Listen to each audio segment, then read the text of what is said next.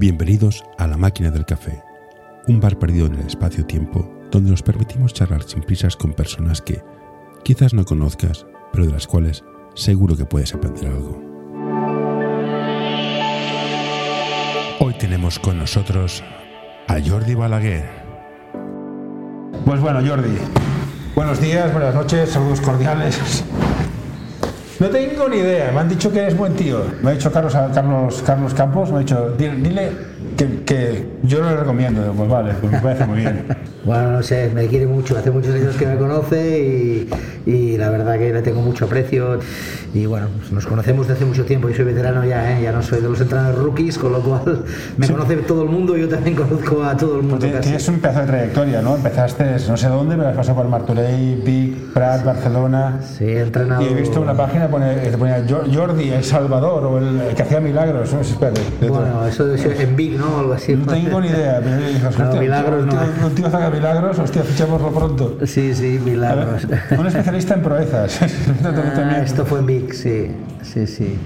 Ah, en el cual tengo muy buen recuerdo. Es el club posiblemente que he estado más tiempo y que tengo mejor recuerdo, aunque lo tengo de todos sitios. En todos sitios me han tratado bien. He estado en, no sé, 15, 16 clubs por lo menos. 16 clubs. Por lo menos, sí, sí, sí. Hostia, es- Los podría enumerar, pero bueno, no lo voy a hacer ahora. Pero 16 clubs y he estado pues ba- entrenando. Back to the basics, vamos a lo básico. Sí, ¿Tú sí. empezaste a jugar a bas- a básquet como todo el mundo? Sí. Y ya fuiste- Sí, yo soy del Jack Sands. Jack Sands, Toda la vida. Acción Católica. Sí, mi familia vive allá, al lado mismo de la calle Bagur, ¿no? De- en la carretera de Sanz y de pequeño de infantil creo que fue, mi padre me llevó a jugar al Jack Sands y ahí empecé a jugar. Ah, bueno, había jugado al colegio los maristas, pero bueno, jugar en serio en el Jack Sands y a partir de aquí cuando dejé de jugar, después de jugar en algunos sitios más, o en el Layetá, o en algún club más, bueno, me entró el gusanillo de entrenador y empecé entrenando pues eh, también eh, en el Jack, de equipos de, de base del Jack Sands. Hasta que llegué a llevar el primer equipo, eh, o sea, fui subiendo, ¿no? Diríamos, con la edad también, ¿no? El cadete tal, el junior preferente, el sub-21, hasta que llegué al primer equipo del club y, ¿Y y cómo, cómo fue el salto? O sea, ¿cómo, eras como jugador y cómo... Ayuda a mantener este podcast en anorta.com barra colaborar. ¿Cómo fue el salto entrenador? ¿Eres estilo, estilo ya sé que Vicious de, no, yo como jugador voy a defender, que defienda al de al lado. Sí, sí. ¿Eras de este estilo? Y luego como entrenador era en plan, no, quiero defensa, defensa. No, no, no. ¿O cómo yo, eras como jugador? co- como soy, como no tengo demasiada altura, eh, yo era un tío bastante agresivo defensivamente y sobre todo mi mejor virtud era muy buen pasador, leía muy bien el juego. pase. En cambio me daban bastante distancia para que tirara porque no era mi punto fuerte, pero en cambio ah, y esto yo creo que me ayudó después para entrenar, para poder leer el juego y esto porque llegué a jugar en segunda división nacional, de la antigua segunda división na- nacional eh, y bueno pues eh, este deporte nuestro es tan selectivo que si mides 1,68 pues o eres increíblemente bueno o tipo chichicreus o así o- Chichicreus es una rara, y, y, y mide 1,75 además o, o estás fuera entonces Es que Chichiqueos tiene un cerebro en la cabeza. Sí, increíble, increíble. Entonces, bueno, pues tuve que dejarlo y como todo el mundo me puse a entrenar y ya digo, esto me sirvió bastante para, para poder entender el juego y empezar a entrenar. Y empecé a entrenar en Jack Sands y del Jack Sands me faltan 14 equipos. O sea, el viaje ha sido enorme. Buah, del Jack Sands, ah, del Jack Sands me voy ah, después de conseguimos el ascenso con el senior, eh, después de al senior conseguimos el ascenso a segunda división nacional. Eh, que se llamaba así antes, ah, conseguimos el ascenso. Ah, eh, entrené en el Jack en Segunda División Nacional ese año que lo habíamos conseguido, que, eh, la mejor clasificación que, de la historia del Jack en aquel momento, sobre todo. Ah, y, y- y éramos el mejor equipo de Barcelona después del Barça, no había otra cosa, ¿no? Y, y después de aquí, mm, Antonio Maceiras, el que fue director general del Barcelona y del Real Madrid, ah, gran amigo mío, me fichó para como ah, para entrar en Hospitalet, para llevar el cadete preferente de- del Hospitalet y también ser ayudante suyo en el Junior Preferente, que es el equipo famoso este que juega el torneo de Navid de Reyes, tal, tal, tal. Y bueno, fui con Antonio a, a entrenar a, a Hospitalet a- y bueno, pues otro, otro club por el cual pasé, que he pasado en dos etapas, porque años después el Hospitalet me llamó para intentar eh, salvar a su equipo senior eh, que estaba en una situación difícil y volví al Hospitalet y conseguimos el objetivo también y, y he estado en dos etapas en, en Hospitalet. Entonces, te- lo que te decía es cierto, es, es, es el que hace proezas. Ven aquí, súbelo, sálvalo. Bueno. ¿Qué, qué tienes como entrenador que la gente te busca? Porque algo has de tener. Bueno, no sé, me gusta que mis equipos jueguen bien, me gusta que la gente se sienta cómoda dentro del equipo, que, que dentro del vestuario, que todo el mundo participe, aporte. Durante mucho tiempo he tenido bastante mm, ah, ambición, ah, probablemente por este motivo ambición y ganas de progresar y dedicarme profesionalmente a esto como pude hacerlo, ya te lo comentaré más adelante si quieres. Ah, he tenido muy buenos jugadores, siempre. No hay entrenador que no pueda triunfar sin buenos jugadores. Eh, hemos tenido buen ojo fichando y los que han venido siempre en casi todos los clubes han rendido un buen nivel. He tenido algunas temporadas que no han sido exitosas. eh, eh, creo que solo las dos etapas menos exitosas fueron eh, un descenso que tuvimos en Martorell, que descendimos de la Liga EVA, y después ah, mi destitución en el año 2002 en Cornellá, en la Liga LEP. Me destituyeron en la jornada 20, ah, ah, bueno, porque los objetivos del club ah, eran otros, o sea, eran superiores a cómo estaba la marcha del equipo. O sea, no todo han sido siempre victorias y alegrías, pero no me puedo quejar. En realidad he conseguido bastantes fases finales, bastantes ascensos, hemos conseguido con los equipos, hemos ganado dos o tres ligas catalanas, hemos ascendido un par de veces a LEP Plata, he entrenado ocho temporadas en LEP, eh, he jugado playoff todos los años que he entrado en LEP, he jugado playoff de ascenso. ¿Todos los los años, ningún año me he quedado Ah, fuera de los playoffs. Pero, no he extendido todos los años. ¿eh? O sea, me he quedado por el camino. Entonces, o, o eres una máquina fichando, o tienes suerte y caes entre buenos jugadores, o entrenas muy bien. Bueno, es mi era mi vocación, ¿no? Y me quería dedicar profesionalmente a esto. He tenido grandes maestros. Tuve la suerte de estar de ayudante con Joaquim Costa, Hostia, Joaquim ah, Costa. con- que además es amigo mío. Ah, bueno, tengo relación con Aito, tengo relación con Pedro Martínez, les he visto entrenar. Ah, eran épocas que los entrenadores, como no había tanto vídeo y tanta historia, pedías ir a los pabellones a ver entrenar. Eh, he estado en el vinculado del Juventud de Badalona, he visto trabajar a Alfred Julve. Bueno, iba a los clinics, o sea, aprendías, mirabas, copiabas. y- Entonces- y- ¿Un entrenador puede marcar diferencia? ¿O es la plantilla? No, eh, ¿Un entrenador puede hacer bueno un equipo malo? ¿O si tienes un equipo malo, mira, Hombre, el equipo malo lo puede hacer mejor. Ahora, hacerlo campeón eh, es Vale, difícil, ¿no? Pero, no, no, pero- no, entrenar al Barça y ganar una liga, vale. Está entre otras obligaciones. Entrenar al español y ganar una liga es en plan dejar las Es, drogas. es difícil, es difícil. De todas maneras, tiene mérito hacer eh, ganar al mejor también, porque el mejor está obligado a ser campeón desde el primer día. Sí, sí. Entonces, hacerle ganar al, al mejor es difícil también. Aunque la gente dice, hombre, con este equipo, bueno, no sé, eh, no, es, No, pero- no es fácil. Te he entendido perfectamente de lo que me has eh, dicho. Entonces, bueno. Sí, no sé. ah, la verdad es que, mira, me estás haciendo recordar mi trayectoria que hacía tiempo que la tenía olvidada y. Bueno, hemos intentado jugar bien a baloncesto siempre, con mis equipos, ser competitivos. Yo creo que todo pasa por jugar bien. Ah, y esto que me decías de la importancia del técnico, hombre, el técnico tiene importancia, por supuesto, porque toma las decisiones, ¿no? Entonces es el que toma la decisión de poner este jugador o aquel, o cambiar esta defensa o aquella y tal. Pero el protagonismo del técnico no es tan tan grande como a veces los técnicos se creen. O sea, porque hay decisiones que en la pista los jugadores deben tomar que tú pues puedes pues puedes eh, hacer poco en aquel momento, ¿no? Entonces sí que tenemos una importancia, pero tampoco es tan determinante como que el entrenador es lo más importante y único. Vale. Eres buena persona, pare- me parece claro, porque no te das mucho pompo, mucho guato, pero insistes en un concepto es jugar bien. ¿Qué es jugar bien? Y si jugar bien ahora es lo mismo que jugar bien cuando tú empezaste. Bueno, yo creo que la NBA está haciendo bastante daño, sinceramente te lo digo. Ah, yo lo digo con todo el cariño, sé que hay muchos aficionados de la NBA, pero. Que bueno, también aficionados a las drogas, ¿eh? No- Efectivamente. Yo, yo veo la NBA también, no me parece que sea ninguna referencia para nuestro juego europeo, o sea, es espectacular lo de la NBA, los niveles físicos de los jugadores, increíble la calidad, pero hace mucho daño porque los chicos copian lo que ven, los fadeaways, los ocho botes y me la tiro, etcétera, etcétera. Y a mí me gusta que mis equipos compartan el balón, se pasen el balón. Para mí jugar bien es que todo el mundo intervenga, todo el mundo tenga un papel en el juego, porque la exigencia defensiva es muy alta también y para poder defender bien en conjunto también la gente tiene que tener algún protagonismo en ataque, si no, menuda gracia tiene este juego, ¿no? Díselo díselo a los pivots. Exacto, dice los pivots que son los grandes perjudicados de este juego, porque primero que son los que corren más, porque van de punta a punta, ¿no? Los bases pueden ir de línea de 3 a línea de 3, pero los pivots van de punta a punta, encima tienen que bloquear, defender, taponar, tienen que hacer todo. Y de, vez, y de vez en cuando se les pasa el balón. Entonces jugar bien es equilibrio, ¿no? Jugar bien es que, lo que te digo, ¿no? Que haya un equilibrio en el juego, que todo el mundo pueda participar, tocar el balón, mm, que el equipo comparta la pelota y que, esto consiga ser entre todos un bloque. Lo que hay que conseguir es generar un equipo, básicamente, un equipo. Estas son las dudas que tengo. ¿Hay diferencias entre formación y a seniors? Eva, no sé si es profesional, si me, no sé cómo llamarlo. Pero hay diferencias en cómo se gestiona. Una cosa es entrenar un equipo, otra cosa es gestionar un grupo. ¿O es siempre lo mismo, pero unos tienen pelo en las y otros no? Va, yo creo que al final es un poco todo lo mismo, porque lo que estamos haciendo aquí básicamente es gestionar personas, o sea, básicamente, o sea, da igual que sean cadetes que seniors. Evidentemente no sois un chico de 14 años que uno de 27 por, o de 30, por ejemplo, ¿no? Pero al final estás gestionando personas todo el día, porque estás trabajando con ellas, ¿no?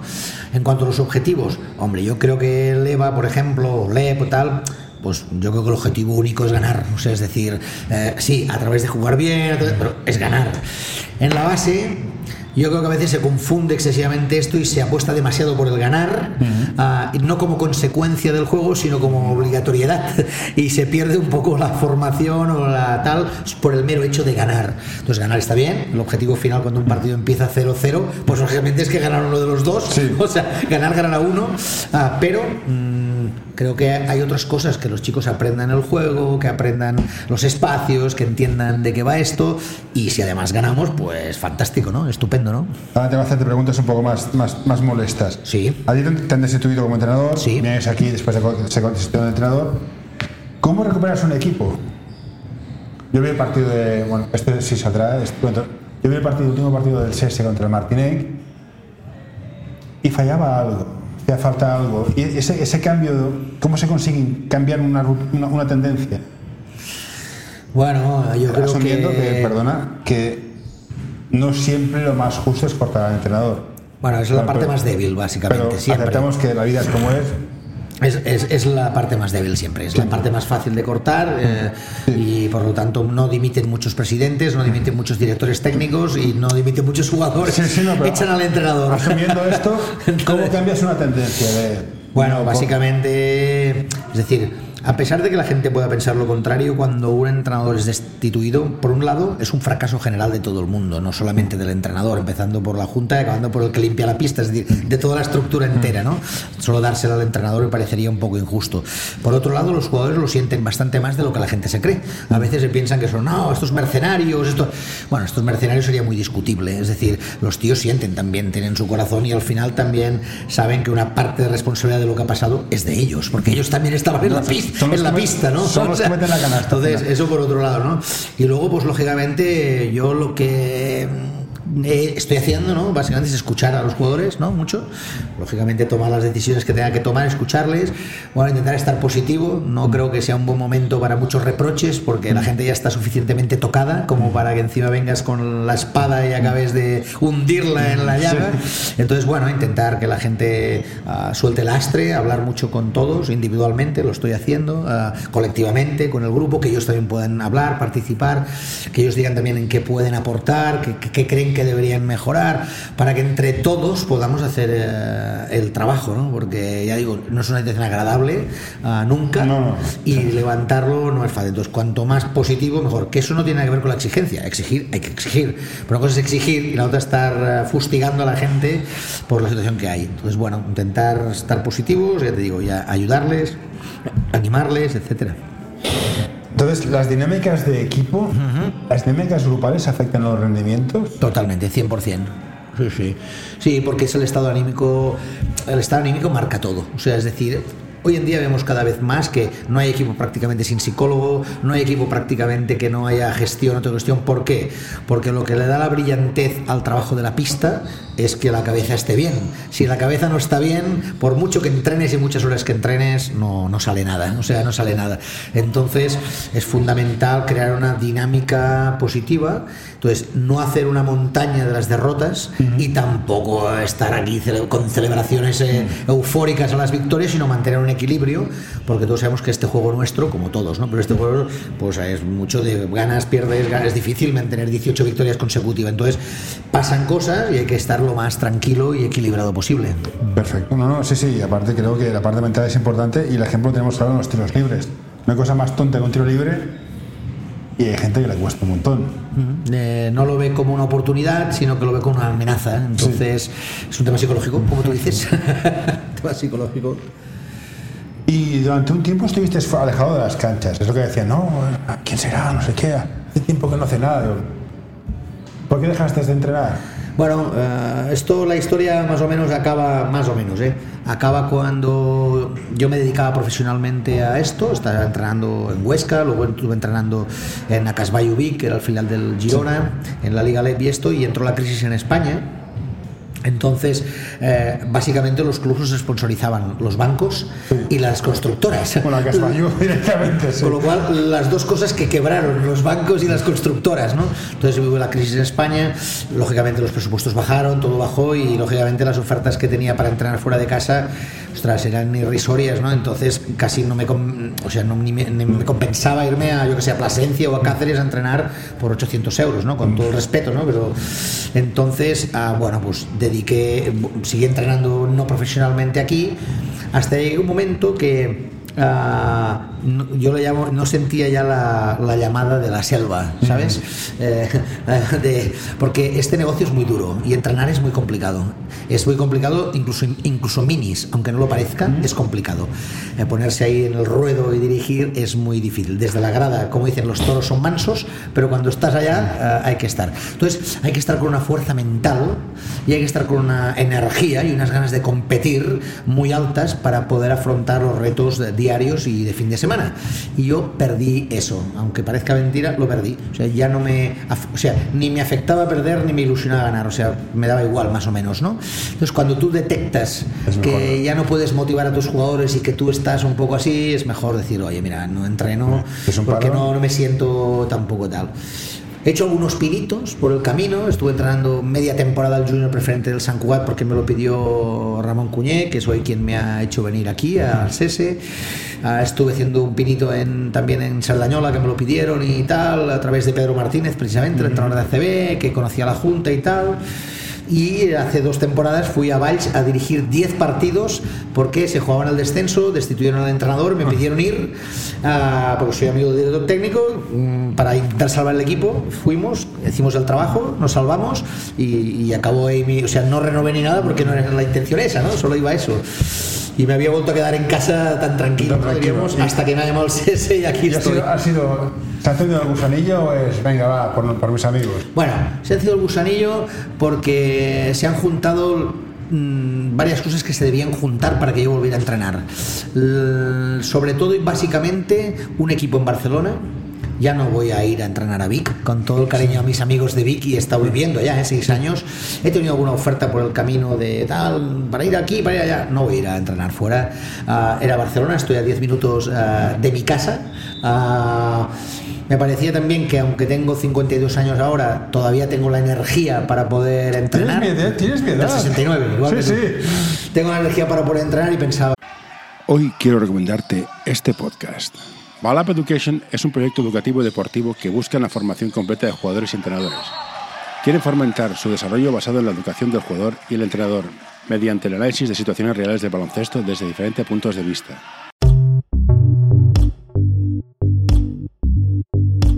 L'Associació Catalana d'Entrenadors i Entrenadores de Bàsquet dona suport a iniciatives que, com aquest podcast, treballen per millorar la formació, suport, acompanyament i promoció dels entrenadors i entrenadores de bàsquet. Vine a conèixer-nos a acep.es. Som com tu.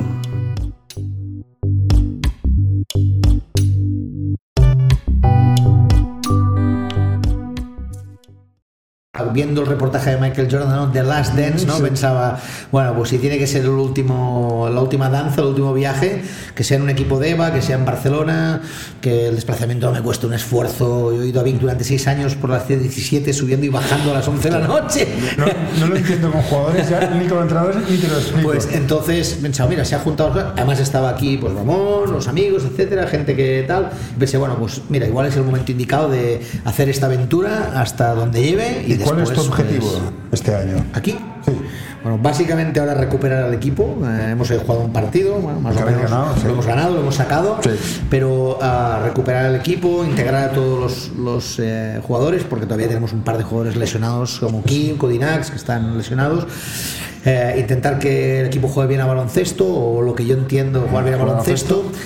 Que la gente se divierta y se distraiga viendo al CS jugar y tal. Ganar, por supuesto, ganar y lógicamente intentar acabar más arriba posible. Yo a los chicos les he dicho que el objetivo básico es este y el más eh, y el más lejano ahora mismo es conseguir la salvación matemática lo más pronto posible, porque esto de marcarse objetivos de ganar las ligas, ir a los playoffs sin pasar por la salvación es inviable. No, O sea, era, era también en plan, no, el proyecto es a dos, tres, cuatro no, el años. proyecto es hasta final de temporada. Cuando acabe la temporada, ah, esto es una cosa que sí hablaremos, porque ni yo sé si estoy, si estaré a gusto aquí o no. Llevo una semana, o sea, ahora estoy muy bien, ¿eh? pero no lo sé. Sí. Y tampoco sé si la Junta y el club va a estar contenta de que yo esté aquí. Ahora todo es muy bonito, todo muy bien, pero igual de ahí cuatro meses están hartos de mí Mm. o yo no estoy contento. Es decir, entonces mejor que vayamos hasta final de temporada y luego hablamos. No, El único puesto peor que el de entrenador es el de árbitro. A ver, todo lo conozco.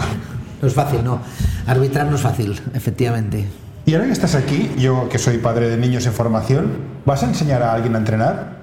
Y te lo digo porque, y es una directoria que dices, "Eh, no está bien, pues te cojo este y este que vengan aquí a entrenar conmigo y que aprendan algo. ¿De entrenadores o de De jugadores? entrenadores. Jugadores, me imagino, de Mira, los has- entrenadores tienen ah, la puerta abierta para ir a ver los entrenamientos, participar de los entrenamientos, preguntar lo que ellos quieran. O sea, esto se hacía mucho antiguamente. Te tengo que decir, ves, esto sí que tengo una pequeña crítica, que hoy día no se hace mucho. O sea, Pues. los vídeos, las cosas y tal, han- están haciendo que todo el mundo se auto tal. Yo aprendí yendo a ver, preguntando, etcétera, etcétera. Pero evidentemente las puertas están abiertas. Ahora, yo puedo venir algún día también a hacer algún entrenamiento para los entrenadores, tal. Porque claro, mi situación laboral tampoco me permite venir todas las tardes aquí a No, tal. trabaja- te- Pero las te- puertas. entrenas tres días a la semana, en plan, bueno, pues que alguien quiere venir y ver, que venga a ver. Si alguien quiere bajar conmigo a la pista y preguntarme, me tosiguéis, Por pero supuesto, bueno. por supuesto, está abierto. O sea, una de las cosas que estamos, eh, tenemos la obligación moral es de, de- de enseñar a los demás lo que a nosotros nos enseñaron. A mí me lo enseñó Aito, Joaquín, Pedro, tal. O sea, pues yo tengo que devolver esto que ellos me enseñaron. O sea, yo no tengo ningún problema en, en enseñar a los demás lo que yo sé o la parte que yo sé y ellos que cojan lo que ellos quieran. El, entre- el jugador aprende con el entrenador. Pero mi pregunta es, ¿el entrenador cómo aprende? Es a base de vídeos de YouTube, ya, Bueno, apa- ah, apa- vámonos. Sí, vámonos tienes a razón. Por eso te decía, básicamente es viendo entrenar a otros, a otros entrenadores, viendo partidos también, que hacen los demás, cómo juegan, de qué manera, yendo a clinics, yendo a charlas, a- pidiendo a entrenadores y clubes ACB que tienen días de puertas abiertas y se puede ir a ver entrenar, se puede pedir. Hay unos días que la ACB marca que el Juventud, pues la semana del 1 al 5 de mayo, puertas abiertas, y tú te puedes apuntar, puedes ir a ver entrenar a Carlas Durán, o puedes ir a ver entrenar a Sito, a quien quieras. Entonces, es la manera, bueno, yo aprendí de esta manera, viendo mucho básquet, yendo a ver a los grandes entrenadores, ah, preguntando, viendo, ah, etcétera, etcétera. ¿Y eres más fan del el, el instinto o las estadísticas, el big data y los vídeos se han comido la, el instinto? Yo no soy muy fan de las estadísticas, mm, la verdad me las miro poco las estadísticas y miro básicamente dos o tres detalles de la estadística. El principal, el que más miro es la- en las asistencias, ese es el que más me miro, a ver cuántas hemos dado hoy. El otro, las pérdidas también, ah, si hemos perdido muchos balones, menos posibilidades tenemos de tal. El tema de los porcentajes, que seguro que al final de la temporada hay una estadística que marca el porcentaje, pero resulta que un tío hoy mete 6 de 6 y la semana siguiente mete uno de 7. Entonces, eh, claro, ese tío hay que estar pendiente de él, pero no soy muy de estadística. Yo soy más de lo que tú has dicho, instinto, de que, eh, bueno, de nosotros, ¿no? Diríamos. Continúa. Sí, sí. No, porque creo que la estadística es cierta. Metes un 35% de triple, es mejor ir a triples. Pero desde un punto de vista más de básquet abuelo, tenemos la misma edad, hostia, a mí me aburre muchísimo. Entonces, prefiero que mi equi- además en formación, que mi equipo pierda pero diga, hostia, sabe jugar a básquet, hay, hay espacios, hay pases, hay cortes, poste alto, poste alto, poste bajo, eh, unas esquinas, esquinas abiertas. Y veo equipos, incluso en formación, que, hostia, step back, tres botes, step back y tiro. Así es. Desafortunadamente es tal como tú lo dices, no en todos los casos, pero en muchos casos es así. Yo estoy totalmente de acuerdo contigo. O sea, es el baloncesto que me gusta, el que tú has definido perfectamente. Y eres de, también, ya que estoy aquí buscando sinergias, de la economía de movimientos, o sea, tres botes por la espalda, un step back, uno por las piernas, y tres fintas, ¿para qué? Tota-, totalmente. O sea, el bote solo sirve para tres cosas. Mm. Una, para penetrar, si vas a canasta, ¿no? Para dividir, para pasar, ¿no? O para generar una línea de pase. Todos los demás botes, estos que se botan por debajo de las piernas, por detrás, por delante, no sirven para nada. O sea, para nada. O sea, son tres, para tres cosas. Entonces, si tú vas a canasta, evidentemente tienes que botar, no vas a dar ocho pasos, ¿no? Si tienes que darle a un compañero, hay que dividir para, pasarla. Y si no puedo pasarla dentro, pues tendré que votar para meterla dentro. Pero mm, todo esto que hacen los chicos ahora, y votan y para atrás y para adelante, no sirve para nada. Además que no ganan ninguna ventaja, porque no se han movido de donde estaban. Yo recuperé parte de la esperanza en un tiempo muerto que oía Pablo Lasso decir si quieres votar, que te compre tu padre en la pelota. Eso. dices, hostia, bien. Es así, es así. Perfecto. Los padres y el básquet. ¿Qué hacemos con los padres? ¿Qué hacemos con el básquet? Yo soy un padre motivado. Bueno, la, la, pregunta es... ¿qué hacemos, ¿En qué sentido? ¿Qué hacemos en qué sentido? ¿El padre lleva al niño al partido en plan, te has pasado bien, muy bien, hijo, ya está? ¿O el padre que, hostia, has metido puntos, ostras, has jugado mal, ostras, no sé qué? ¿Presionamos demasiado? ¿Pensamos que sabemos demasiado? Bueno, yo lo que saben los padres o no, no lo sé porque cada caso no lo conozco. pero es que todos los padres tendrían primero, social importante. Primero, los padres son una figura fundamental en el baloncesto. Si los padres, primero que no habrían niños porque no estarían hechos, ¿no? y segundo, si los padres y la pasión de los padres de llevar a los críos a los partidos, recogerlos, hacer el padre que hace las estadísticas, el padre que es el delegado, tampoco habría básquet, porque a estos niveles se necesita la colaboración de los padres, ¿no? Delegado de campo, etcétera, etcétera. En este aspecto es de admirar y de felicitar el trabajo de todos los padres en todos los clubs. Si no, no habría ni clubs.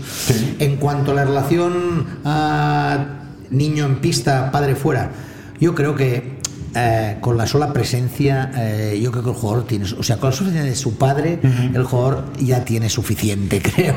Es decir, el jugador no puede estar jugando en función de la cara que era su padre, en función de cómo su padre lo mira, en función, porque él ya tiene un entrenador, aunque sea malo, ¿eh? O no lo sé, pero tiene uno. Ese, es su entrenador, ¿no? Que está en la grada. Ese va con los padres, se puede mal padre. Exacto. Entonces, ah, yo creo que al final lo que queremos los hijos, yo también he sido hijo, ¿no? Diríamos, y jugador, es que mi padre esté ahí, ¿no? O sea, que, y que en todo caso cuando las cosas no me vayan, pues vea una cara de comprensión, no, no una cara de enfado, de gritos, de qué vergüenza, sino de comprensión de decir, bueno, al final es un juego, estamos en unas categorías, o sea, esto no es la NBA, como tú has dicho, y que los chavales encuentren una cara de comprensión en, sus familiares y que yo creo que el mero hecho de que estén ya es suficiente, porque lo triste es que no estén, o sea, que, los padres tienen que estar, o sea, estar de, o sea, pero el cómo es este, y luego ese famoso recorrido de los 15 minutos desde el pabellón hasta casa, es un recorrido jodido ese, porque el padre está jodido si la cosa no ha ido bien, el hijo está jodido también porque no ha ido bien y porque sabe que el padre está jodido también. Y entonces yo creo que en estas edades lo que hay que hacer es sacar un poco de hierro a todo. Mm. Ah, se trata de que jueguen. Sí que hay algunos valores que hay que inculcarles, es decir, yo como padre me puedo enfadar si tú no vas al 100%, si tú no das todo lo que tienes, si tú eh, no tienes una buena actitud en el banquillo, si tú, en esto sí que te puedo decir, ostras, estos valores de la sociedad son innegociables. Ahora, no has metido de tres hoy. Bueno, oye, mira, escucha, no tiraba a fallar, entiéndeme. O sea, hoy te han metido dos canastas. Bueno, oye, es que también se las meten a. Lo que sé, ¿eh? Se las meten a, quien quieras, a LeBron James también se las meten. Entonces, es más decir, lo que no es negociable es que no luches, que no corras, que no te entregues, que no estés positivo, que no ayudes a los compañeros. Porque eso sí que son valores eh, que yo que un padre debe inculcar a su hijo. Luego que un día sale mal el partido, oye, pues sale mal. Un día no he tirado, o he tirado, he tirado mal. Pues oye, mira, eh, es el juego también. Pienso, ¿eh? Y para los padres que traen sus hijos a los clubs, tres días a la semana, más partido, van a Andorra, van a Vic. ¿Qué valores crees que hay que recordar a los padres que el básquet aporta? O sea, el básquet o el deporte de equipo ¿qué valores aporta a la persona para su vida profesional y personal después? En primer lugar, eh, hacer deporte, que no es poco. O sea, porque si no están haciendo deporte, ¿qué están haciendo? O sea, uno es estudiando y el resto, mejor dejémoslo Pues, aquí, ¿no? sí, sí, dejémoslo- dejémoslo Dejémoslo aquí. Entonces, primero hacer deporte. Luego aprender a convivir en un grupo humano. O sea, al final tú has jugado, yo he jugado. Todos tenemos amigos del básquet cuando jugamos y quedamos a tomar las cervezas y a recordar las hazañas bélicas, ¿eh? ganamos en campo de la montañesa y tal, aquella noche. Pues esto es lo que queda al final, porque desafortunadamente en la élite máxima llegan muy poquitos. El resto vivimos del recuerdo de lo bien que lo pasábamos, del partido que el que ganábamos de la liga. Entonces, aprender a convivir con otras personas, una disciplina de trabajo, esos son valores, disciplina, convivir con los demás. ah, bueno, pues esto es lo que creo yo que aporta ah, que los padres deben llevar a los niños a hacer esto, porque aporta esto. Y también para los padres, pues tener un grupo de pues de padres también, con los cuales convivir, compartir, que si la comida de vamos a Vic, nos quedamos a comer, hacemos el ambiente, La- o sea, la barbacoa, sí, sí. eso, eso es la gracia de este juego también. Tú que has visto mucho básquet, para los padres que creen que su hijo es muy bueno, ¿cuántos has visto llegar a CB? Hay un porcentaje de esto, y hablando de estadísticas que a mí no me gustan, pero es, es pequeño, el porcentaje es pequeño, es pequeño. He visto muchos jugadores también que no parecía que iban a llegar y han llegado, y muchos que todo el mundo daba que iban a llegar y no han llegado, porque las cosas hay que vivirlas con naturalidad. Este deporte es muy selectivo. ¿Y cómo acompañamos al padre que su hijo parece que tiene talento? ¿Cómo lo acompañamos para que no sienta el niño la presión de que tiene que llegar? Este viaje, ¿cómo se hace? Que si llegas bien, si no, no. ¿Cómo se acompaña? Bueno, yo, o sea, yo creo que debería haber una reunión padre-entrenadores para marcar los objetivos comunes de, de aquí y de fuera de aquí. Porque el entrenador, yo creo que al final ah, somos mejores o peores, pero intenta siempre ah, pues, dirigir al jugador, tal, tal, tal. Da un discurso, da cómo tiene que hacer, lo que hablamos, ¿no? Queremos que juguemos bien, por lo tanto hay que pasarse el balón, aunque seas el bueno también la tienes que pasar, ta, ta, ta. Si esto, cuando llega al coche o llega a casa, se dice lo contrario, se deshace como un azucarillo en el café, porque al final para el chaval, ¿quién es más importante? Su padre. Su padre. Entonces, habría que hacer un discurso unitario y decir, ah, no, tu hijo va a llegar, mira, lo importante de tu hijo es que entrene bien esta semana, que juegue bien el siguiente partido, y a la suma de muchos buenos partidos y muchas buenas actuaciones, al final podrás llegar al- o no. Pero marcarle un objetivo a un chaval cadete es igual de, tú vas a llegar a no sé dónde, pues estás metiendo una presión sobre el chico que probablemente no la sabe soportar, no la puede soportar y acaba abandonando. O sea, acaba abandonando. Yo soy muy fan de la frase que trabajo gana talento, pero también que el trabajo tampoco te garantiza nada. Nada, nada, nada, nada, nada. Mira, para llegar arriba tienen que juntarse muchas circunstancias. Una es tener, si no tienes el talento, por supuesto no llegas ya. Luego la capacidad de trabajo. Y luego una cosa bastante importante que yo pienso, que es que tener a alguien en tu carrera que confíe en ti.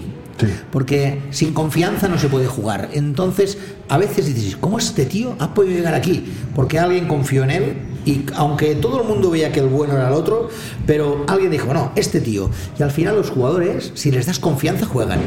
Juegan mejor, juegan peor. No, si tienen confianza, juegan. Conozco, conozco un ejemplo de, de este estilo y sí, sí, es, es absolutamente cierto. Y como entrenador, ah, ¿cuál es el límite entre aquí en el SS el 99,9% de la gente lo hace porque se hace unas risas y le gusta, porque le gustan los niños, le gusta entrenar, porque no pagan, no, no se paga para vivir de esto, de entrenador de base del SS y de ningún equipo. El camino a ser medio profesional como tú pudiste ser o profesional entero es complicado, es duro, es, es equivalente al, al- al jugador. Yo creo que no, pero es más complicado. Sí, porque hay menos. Claro, solo hay un entrenador por equipo. O sea, realmente, si lo parásemos a pensar, gente que se gane la vida ah, profesionalmente en España, hablamos, ¿eh? Tal, igual estaríamos hablando de, no sé, 36 entrenadores, a lo mejor, 18 de ACB, 18 de, Sí, sí, solo de, entrenando, Le- de Leporo y tal, porque los de Le Plata igual deben tener sueldos de 1.200, 1.500 euros a día de hoy. Ah, eso es un sueldecito, o sea, está bien, es un sueldo, pero eso no te puedes retirar. Y cuidado, porque en la ACB, aunque parezca lo contrario, Ah, creo que el sueldo mínimo son 150.000 brutos, lo que está pactado por la CB, que son unos 110.000 euros, que está muy bien. Eso sí que no lo gana la media de los seres humanos. Pero claro, si te destituyen, o sea, con 100.000 pavos, o sea, no vives el resto de tu vida. No. O sea, entonces, es decir, exceptuando Lasso y Jaskevicius, que están con millones de euros, que eso sí. Pero, es decir, es complicado ser profesional. También va a funcionar un poco de tus necesidades. A lo mejor una persona dice, pues yo qué sé, vivo con mis padres o vivo con tal, yo con 1.500 euros me hago. O sea, los que tengan ilusión por intentarlo, que lo intenten. Yo lo intenté, estoy contento, lo probé. ah, a lo mejor pude haber llegado más arriba o no, no lo sé, las circunstancias de la vida hicieron que esto fuera así, vale la pena intentarlo, pero es un camino difícil, porque además no es exacto, pero debe haber en España que igual hay que 200.000 licencias ci- ci- de entrenador o 300.000 y hay y hemos dicho que hay 36 puestos que se ganan, o sea, es decir, porque los ayudantes de ACB, "Ah, este tío está en ACB, Sí, de conocimiento es fantástico, porque un ayudante CB igual puede ganar, yo qué sé, 2.000 euros. O sea, entonces, no es fácil, ¿eh? No es fa- Aparte, que la vida de entrenador profesional es una vida muy nómada. Y si tú vas a tener familia, bueno, si es por los millones de euros de Jaskevicius, puedes llevarla aquí y allá. Pero si es por, mm, no sé, 20.000 euros al año, Envíanos tus sugerencias a info.norta.com o en nuestras redes sociales. Pues tu mujer tiene que dejar el trabajo, los niños tienes que sacarlos del colegio, te tienes que ir a vivir a Palencia, por decir algo. Entonces en Palencia no te renueva, te tienes que ir a La Coruña, te vas a La Coruña, llévate a la mujer, llévate a los hijos. lleva- Es decir, es una vida ah, tela. ¿eh? No, es chula, es chula, pero es tela. ¿eh? Orientado a objetivos. Es tela, ¿eh? es el comercial perfecto. O ganas o fuera. Es tela, es tela. Y claro, que la familia te siga, ¿no? Porque a lo mejor Sí, claro. tus hijos dicen, oye, pero papá, yo tengo los amigos de aquí en el SESE y ahora me tengo que ir a vivir a, a La Coruña, ¿entiendes? No sé, bueno, es una vida especial, pero mm, es intensa y vale la pena. Sí, no, desde luego. Es Es, bonita. es- es un viaje, es un viaje. Es un viaje. Y has estado en este mm, esta franja entre el profesional. el- Los amigos existen, están. Al final te haces, haces un grupo de amigos de los niveles que, que, que convives habitualmente. Pero ¿en, en qué te refieres? Como, como entrenador, o sea, al final os conocéis todos de la misma Sí. categoría y quedáis para hacer custalladas. ¿De los entrenadores? Sí, entrenadores o jugadores. No, o yo creo que no, yo creo que eh, es un mundo muy competitivo, todo el mundo uh, va a lo suyo. Evidentemente, dentro de un grupo de 18 equipos, pues tienes algunos que son amigos. Yo tengo algunos amigos, eh, incluso en este grupo de EVA, tengo algunos amigos, ah, pero evidentemente no soy amigo de los, Vale, 18, no, no, de los 18. Es curioso porque con jugadores pasa.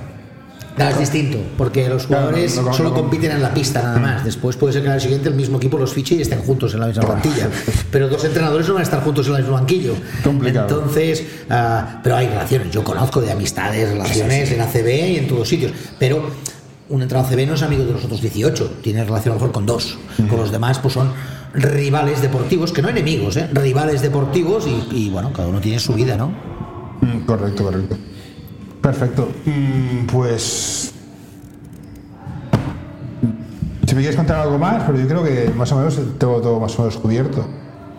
Mm, Bueno, desearte lo mejor en el SESE y. Nada, muchas gracias. Y el Ah, sábado verás a mí, soy- el que, hace el oficio soy yo. o sea Ah, muy bien. verás por Muchas vueltas. gracias por la entrevista esta y que oye que es muy chulo esto que haces. La verdad que he flipado bastante porque no desconozco este punto de la de, Bueno, digo, de me- tal y está muy bien. Me aburro y entonces No, hago está, está muy bien. Entonces Sí, he ¿eh? A un entrenador del Juventud, he entrevistado al Víctor Cruz ¿eh? y, y gente de básquet. Está muy bien. Ah, Muchas gracias y, y si necesitas para cualquier otra cosa, otra entrevista más adelante, lo que tú quieras, de lo que sea, a- Perfecto. a, tu disposición. Estupendo, pues muchas gracias. A ti.